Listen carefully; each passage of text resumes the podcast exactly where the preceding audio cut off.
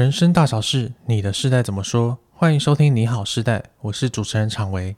这个节目会在每周一的晚上六点播出。欢迎你追踪订阅我们，陪我们一起打开世代对谈的大门，聊聊差异背后的在意。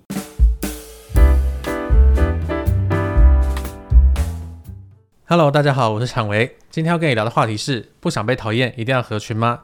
交朋友到底能不能做自己呢？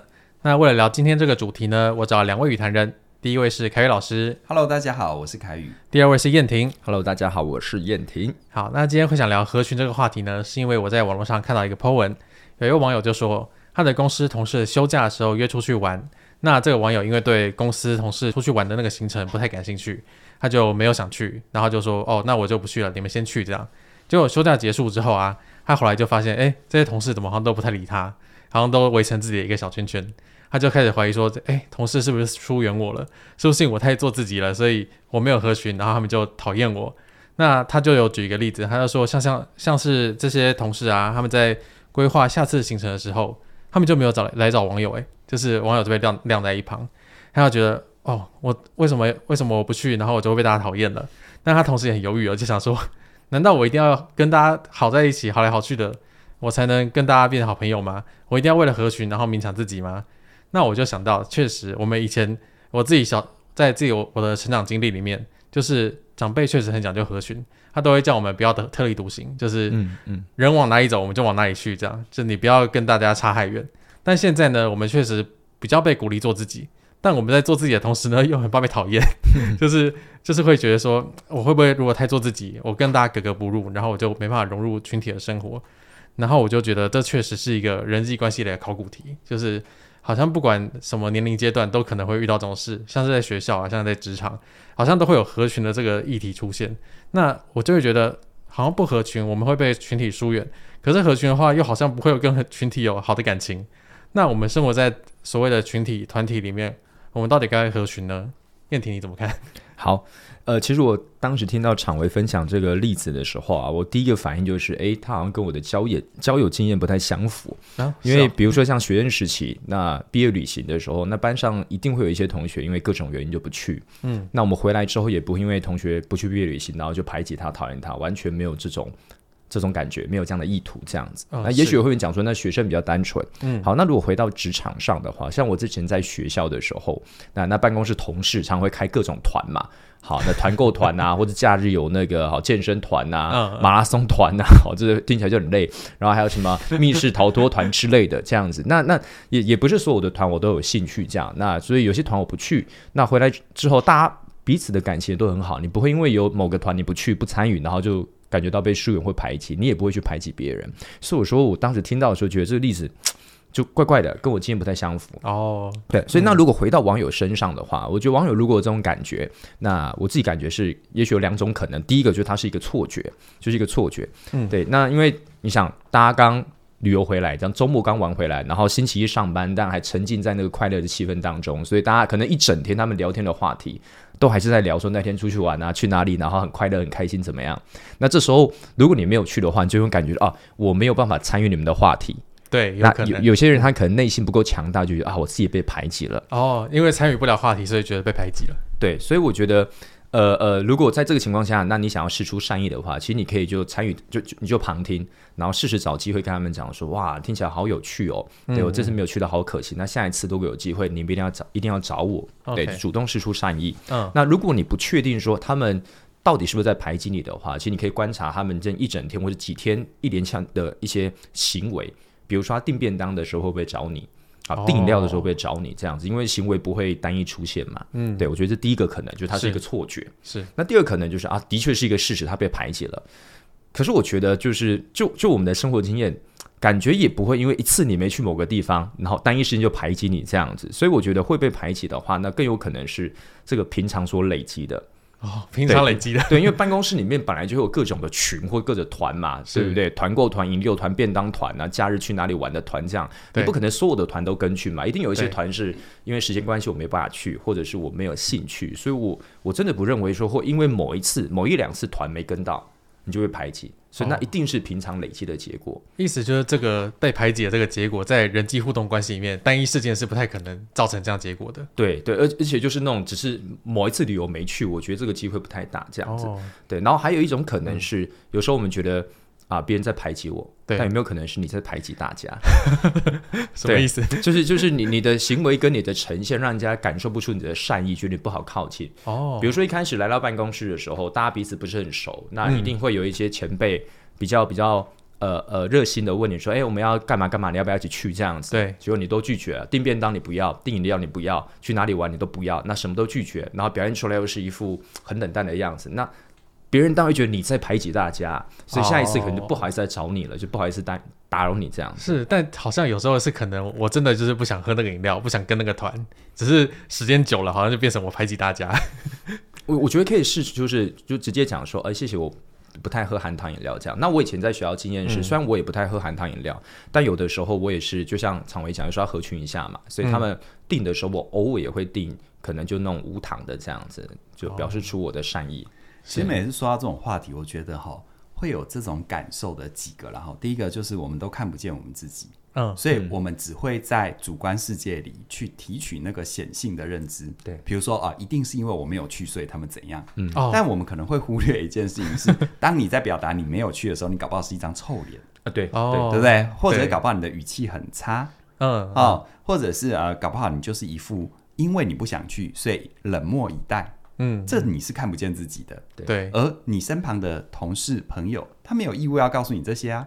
他如果告诉你这些，还有一种好像在冒犯你，哦，好像对你指手画脚。对，所以我觉得哈，我们一方面是这样哈，可能要多一点自我认知。嗯、那你说，那这件事情要怎么解呢？就我看不见我自己，那我又我又很难避免别人会误会我。总不能拿个镜子每天照。没错，我说好三个字，幽默感啦。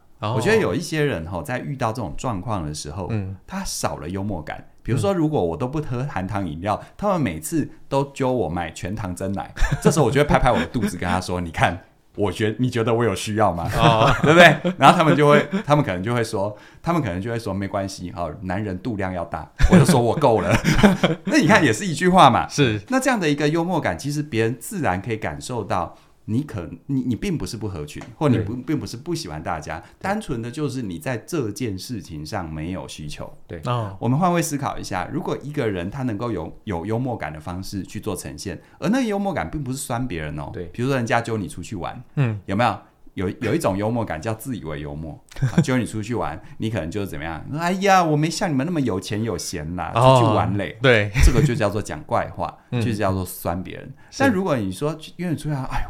哇！你们都想到我，真的太开心了。下次再跟你们同乐，嗯、也是一句话啊。对啊，或者是，或者是你跟他说我我我我我家有高堂，然后什么的，就讲一堆干话。你知道，出来混哈，你不是只设于攻击别人，对、嗯、你只是说你自己，多数人都会接受的。因为风水轮流转嘛，有时候是你没办法参加，但有时候就是因为其他人的天时地利人和，他没办法参加。嗯，所以他的背后都往往反映了一件事情，就是啊。我们到底要不要合群？它其实是投射了我们自己内在一个一直都在，但是呢，我们没有真的把它掰开揉碎，或者是解剖开来看清楚的需求。嗯，这需求就是我既想要做自己，又害怕被讨厌。哦，对不对？对，好，我既要又要又还要嘛，对不对？对，对对，我想要能够活得自在，又害怕别人不喜欢我的自在。嗯，所以事实上哦，当你越是去勉强自己合群，然后你一直在这个担心的状况底下，你会因为可能一时半刻你没有办法好好处理这种复杂的感受，所以呢，你就容易投射说别人排挤我，嗯，嗯，对不对？或者是投射说啊，这世界很坏，或者是哦，做人好难哦，出来混怎么人心险恶？说实在的，凡事有几率法则，好吗？好，我们燕婷讲几率，他比我懂太多 对，反正就是。坏人所谓的坏事，它就一定的比例而已。对，它不会每天发生，它也不会每个人都发生。嗯，但有时候到底是怎么样变坏的？嗯、在心理学，这就叫自言预言啊。哦，当你处在这种矛盾跟纠结，你想要做自己又害怕被讨厌，而你又不承认，你又不去面对它，很有可能我们就会把自己的那份害怕转变成为敌意跟攻击，投射于外，觉得别人在攻击你。是，所以这背后有一个关键，就叫做你到底想成为怎样的人？嗯，就是。你要先搞定你自己，什么样的人际距离，什么样的互动模式是你会舒服的？你最喜欢跟别人怎样相处？来，具体，你是希望你身旁的人每天都跟你打招呼，每次都约你，还是你觉得有没有朋友久久见一次是 OK 的？哦、而这个久久是多久？有些人的久久真的就是一年半载，对、嗯。但有些人久久是怎样？诶、嗯，一两个礼拜到一两个月，对、嗯。所以你要问你自己，怎样的频率、距离、亲近感你是舒服的？是。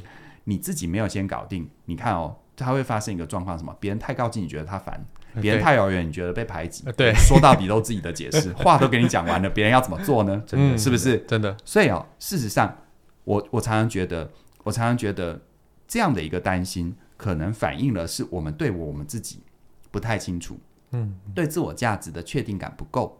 但是哦，凡事但是很重要哈。但是听到这里，我希望让大家知道，我没有要指责任何人。因为我自己也走过这样的过程，嗯，我自己也有一种动辄得咎，好像我在某一次的聚会，好像长袖善舞，人五人六，我觉得耍得很开，很棒，嗯，但下一次我可能因为各种原因，我变得不说话，然后别人也冷漠我，嗯，那难道我真的很爱说话，就能保证大家都觉得我是一个很幽默、开放的人吗？有没有可能我很爱说话的过程当中，别人觉得被干扰，而他没有发作呢？哦，所以哈，我觉得其实。我们凡是在人际里面的议题，你只要记得人际让你多辛苦，你就要花多少的力气搞定你自己。嗯，要什么不要什么，什么是你舒服的，先界定出来。嗯，你自然比较容易能够吸引到愿意尊重你或给你你想要的这些朋友族群。嗯，好，那如果放另外一个角度，我是起点文化的 CEO 嘛，如果从起点文化的经营来看，把起点文化视为一个在这个市场上的的人。啊，我们说法人嘛，嗯、对不对？对一个人的话，其实起点文化也很不合群啊。哦，怎 怎么说？对啊，因为你看啊，呃，相对于其他的频道啊，讲、呃、到这里以后，我们在录音这个时候，我们 YouTube 的订阅刚破五十万嘛，啊，对，对不对？哈、哦，真棒，对不对？但是我们我们刚破五十万的这样的一个频道，你有没有发现我们很少跟其他网红合作？确实，其他人跟风在做的事情，我们几乎不太跟，嗯、而且妙就妙在每次跟流量也都不好。哎，最跟风的就是我的。对，所以，所以，所以我们，我们事实上，我我觉得是这样讲啊，就是说，当我足够认识起点文化想走去哪里，嗯，什么样适合起点文化的时候，这时候我就不会因为啊，大家都呃 fit 来 fit 去，大家都合作来合作去，然后流量都窜来窜去。我就会觉得我的动作要变形，哦、我就要去配合大家。好、嗯哦，当大家封某个话题跟热潮呃热议的呃的的的的，的这个主题的时候，我就要去跟。其实，当你知道你是谁，这时候你就会能够真的活出有选择的自由人生。你可以决定你要做什么，哦、不要做什么。是，所以你看，虽然我们不像是一些开课平台，大量跟不同老师的合作，可是啊，我们合作的老师从哈克。以白、玉婷，啊，包含我们后面可能会跟 Yellow 等等的合作，他们都是在自己的专业领域里很清楚知道自己是谁，而且他们有所坚持。嗯，因为我发现物以类聚，嗯，对，有时候会让你觉得很辛苦的这些交友圈，往往它有可能反映两件事：第一个叫做我们可能看待别人比较容易邪恶假设，嗯，第二个就是呢，我们可能需要花一点时间了解自己要什么，不要什么。嗯，好，所以当你有这样的概念之后，其实生命我们所谓的交友，所谓的我决定要不要配合，要不要加一，你可以把它视为就像投资里面说的，你的资金、你的资源，嗯，你要不要跟某些人在一起，它就像是我们在投资里面的资金分配跟风险管理哦。因为你看哦，如果我我假设几个状况哈，你的时间跟配合度就是你的资金嘛，你有一笔资金，你要投放到市场。如果你把所有的资金都放到市场里去铺险，这时候任何波动，你是不是心脏都很容易漏跳好几拍？对，这叫做铺险部位过高。嗯，你的风险承担会受不了。有没有？你全部修 hand，今天掉个十趴。哇、哦，你那个一整天都不用过日子，对不对？对。但是不代表你手上有呃可能一百万的部位，你一一次就要一百万进去啊。嗯。我可不可以一次选择十万、二十万进去？嗯。十万一次掉十趴，我也是损失一万，嗯、是我一百万当中的百分之一而已。是。所以事实上，如果你都是觉得我就是一定要当一个到处配合的人，那我必须说，你在你的时间跟精力上，你的铺险部位太高了。哦，其实不要说你，连我都受不了，是不是有点像是就是如果这个朋友出事了，很容易就牵连到你，但你其实跟这个人根本不熟，或者是任何人，嗯、任何人的可能表情变了。对，就是当你把所有的时间、关注力都放在要配合别人，而配合本身就是极高的成本跟极高的风险。哦、就我们把时间都花在关注别人身上。对啊，你能够有空余的一百个小时，你全部分配给你的朋友。那万一遇到几个烂咖、烂烂烂货，你根本没有办法留下任何一分钟给你自己。对对，所以从风险的概念你就很清楚。是，但是如果你完全不投放任何的时间跟注意力到市场，也就是说你完全不鸟别人，你完全不跟别人连接或交流，那么你会以为那太好了。如果放到投资的概念，我的钱就不会少。错了，你的钱放在那里，它会一直少，因为有通货膨胀。嗯，通货膨胀。那换到人际里面是什么？换到人际里面，你有没有发现，你的时间全部留给你自己？嗯、第一，你自己会不会感觉到孤僻、孤独？哦、是。然后第二，你会不会跟这个世界脱轨了？嗯，你会不会太知道这世界发生什么事？嗯、第三，更可怕的就是，你还是会无可避免的看到别人的美好，但那些美好都跟你无关。嗯，它像不像是你？你不分配任何一分钟给任何其他人，是。但是你的主观对时间的价值、对自我价值是。一直一直在跌落的，嗯，就像通膨一直侵蚀你的购买力是一样的啊。是，所以我从来不鼓励你要拿所有的时间配合别人，因为铺险不会够过高。嗯，但是我也不鼓励你紧紧的捏在手上，不做任何尝试，因为就算你不做任何尝试，你以为你保值了，但是错了。通货膨胀，你知道这个叫做做人生的通货膨胀，人生自我价值的通货膨胀。嗯嗯嗯。所以你看哦。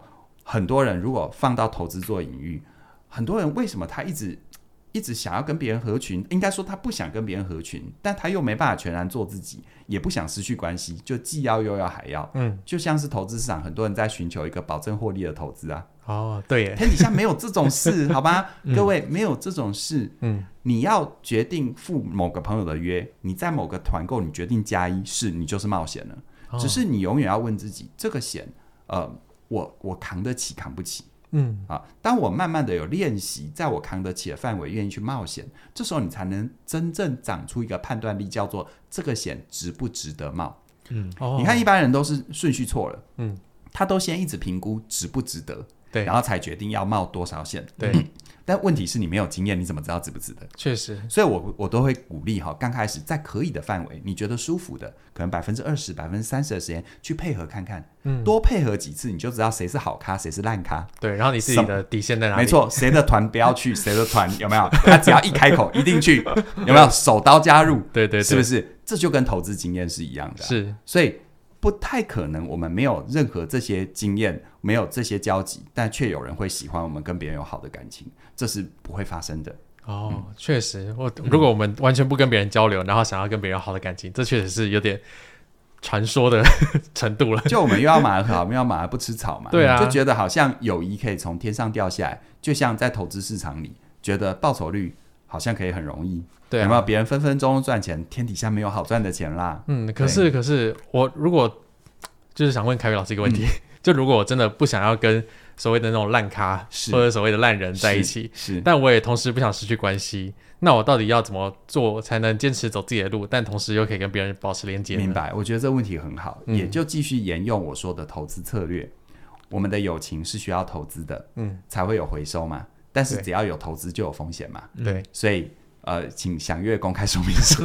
对，所以某种程度上，我们每个人都要找到适合自己的友情投资策略。我继续用投资作为隐喻，比如说在投资商品里，有些有杠杆的，比如说期货选择权，是风险很大。嗯，应该说它的它的可能可能主要市场它跳动一 percent，因为杠杆的效应，可能就会在你的账户跳动不止一 percent。嗯，哦，正负都是如此。所以有一些人他就是适合做这种。高杠杆的，他就是做得来，他就是有办法获益。就像是有一些人，他就是可以把大把大把的时间放在社交，而且他的大把大把的社交还能够真的为他迎来很多的机会，嗯、而他个人的满意度又高。嗯、有些人就适合这个。对，如果你不是真的，不用羡慕他。就像在投资市场上，商品非常的多，有些人适合做期货。你如果自己扛不住，不要逼着自己去做，嗯，因为不要拿钱开玩笑，不要拿你的生命开玩笑。是，但有些人适合买卖股票啊，买卖股票，有些人适合长期操作啊，长线持有啊，但有些人适合短进短出或中中中期，比如说以月为单位，就看每一个人。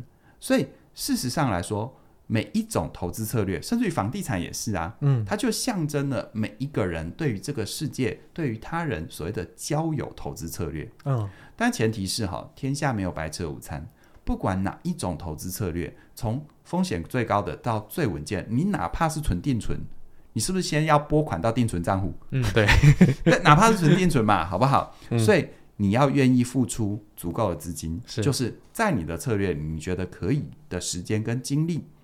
而如果你因为这样的付出买到你觉得对的标的，或者是你得到好的一个结果，它才能够成为一个正循环。但如果你发现你做的尝试真的不合适，所以为什么我说千万不要把你的时间都 show hand？嗯，很多比较年轻的朋友会有一个毛病，就是因为我跟你很好，嗯，我认定你是我的朋友跟兄弟，我所有的时间就全部给你。对，这就叫做 show hand。嗯，好，因为万一你所托非人呢？嗯，你的时间流失是小，但是你这中间可能受骗。或者受伤，那事大。嗯，所以我觉得怎么样，在刚开始要去练习，愿意跟别人交流跟交集，但是你也要去看我总共能播出多少时间跟精力，我愿意先分配出哪些去做一些尝试。嗯，所以你看哦，透过这样的一个隐喻，它就是一个分配资金、风险管理的概念，而在人际关系里。如果我们想要有好的人际关系，我们想要遇到对的人，我们是要花时间经营的。对，到这里有没有比较通了？就像你要有报酬率，你资金要投入啊。你资金不投入，你就想要凭空在家里天上掉钱下来，就连你买彩券，你要去买彩券呢、啊？就就就就这个已经解释到，我不知道该怎么解释了。要先行动才能有结果。对对，但是第二个呢，你要怎么分配你的时间？其实这个部分，你分配时间的方法。会决定你愿意跟谁在一起，或者谁对你有价值，这个是要尝试的结果。嗯、就像投资一样，嗯、你没有进入市场去承担必要的风险，你就不会有必要的报酬。是，然后再来，你想成为怎样的人？你希望身旁围绕怎样的人？它有一点就像是你选择投资的商品，嗯，有些人是房地产，有些人股票，有些人是期货选择权，嗯，这样子。然后呢，有一些人喜欢勇气，很黏腻，但有些人喜欢君子之交淡如水。对，就像有些人投资的风格。哇，一天当冲好几次，哦、很黏腻嘛。对，对对。但有些人呢，就像巴菲特，嗯、有没有？他还说你要拿一个卡片，上面有二十个洞，嗯、你这辈子做投资，有吗？每做一次决定就打一个洞，你就只能做二十次决定。对对，对啊，对。有些人就是这样子啊、哦。那所以事实上来说的话，每一个人适合的交友策略都不一样，不用逼自己一定要像别人，但是要足够认识自己。嗯、我觉得每一次谈向外人际关系，它对你来说有多么的。呃，重要或者是多么的萦绕你心，那么它就反映了你需要花多少力气去认识自己。哦，嗯，诶，那燕婷，从你、嗯、以你的经验来来看，你会怎么看待这种人际关系的变化呢？嗯，我是觉得在人生的不同阶段，你本来就会有不同的兴趣跟爱好，就就一定会有不同的群嘛。嗯、像我自己的话，我是比如说我高中很喜欢打篮球，那就认识很多一样喜欢打篮球的所谓的球友这样子。然后到了大学之后，就花很多时间在补习班。那就认识很多热爱教学、对教学有热忱的好朋友，这样子。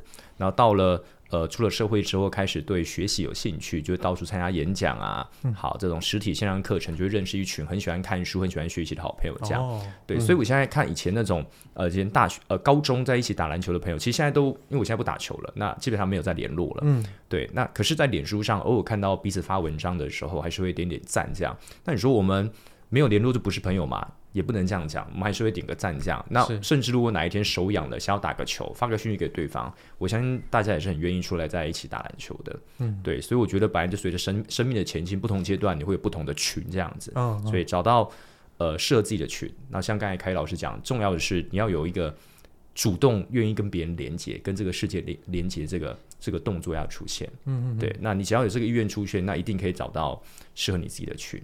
对，别人也会愿意靠近你。是，所以合群这个意思就是，我们其实要不断的跟外界连接，然后不断的问自己要什么，想要什么，想要什么的关系，嗯、想要把时间放在哪里，我们才可以持续的让自己的呃人际关系或者我们的连接可以有更好的发展。合群哦，多数人第一个，他重点放在合，没有放在群。嗯，对，对不对？第二个呢，合呢，你可以是合适的群，也可以是要配合的群。对你哪一个呢？我觉得应该是合适的群吧，对啊，对不对？嗯、那反过来就是我如何知道这是合适的群？嗯、是不是就是一个尝试的过程？对，no pain no gain 嘛，嗯、对不对？你去试试看嘛，又没有要你 show hand，、嗯、嗯，对啊，对啊。其实凯瑞老师你刚刚讲的那个，就是我们自己的状态会反映在我们的人际关系里面。嗯、我觉得这个也是非常真实的，因为我们有时候真的不知道自己是谁，就是我们不不确定自我的价值，然后也不知道自己有谁会喜欢。那这个其实背后可能反映的是，我们甚至可能还不喜欢自己。对，那其实这背后跟我们的自尊议题还有我们的安全感有关。那包括刚刚燕婷刚刚说，就是我们在办公室有时候团购没有跟上，我们就会觉得我们好像跟别人有。就是隔阂，对，有隔阂，就是我们好像在很做自己，然后很很很不很不鸟别人这样。但其实那个只是我们背后的一些不安全感来在干扰我们的思考。那我觉得这一点其实很适合到嘉义老师的好好在一起来好好的前进。对，因为在嘉义老师的这门课程里呢，其实嘉义老师就会陪伴你去看看你的自尊、你的不安全感到底是怎么建立起来的。那你的不安全感是可以怎么去打破它，怎么去把它认清楚的。那除此之外呢，如果你在你的群体里面遇到了一些不合适的朋友，你也可以参加嘉义老师 好好说再见。那这门课呢，同时也有凯宇老师主讲。那在里面的人际离线，其实就非常适合用在你跟朋友说再见的时候。即日起到二月五号呢，其实你参加嘉义老师的任意门课程，你都可以打八八折优惠。那嘉义老师的这次优惠呢，一共有七门课程可以参与，所以请你一定要把握机会，在二月五号之前加入。好，那今天世代节目就聊到这边啦，期待下周一的晚上六点再跟你聊聊有趣的话题喽。拜拜，拜拜。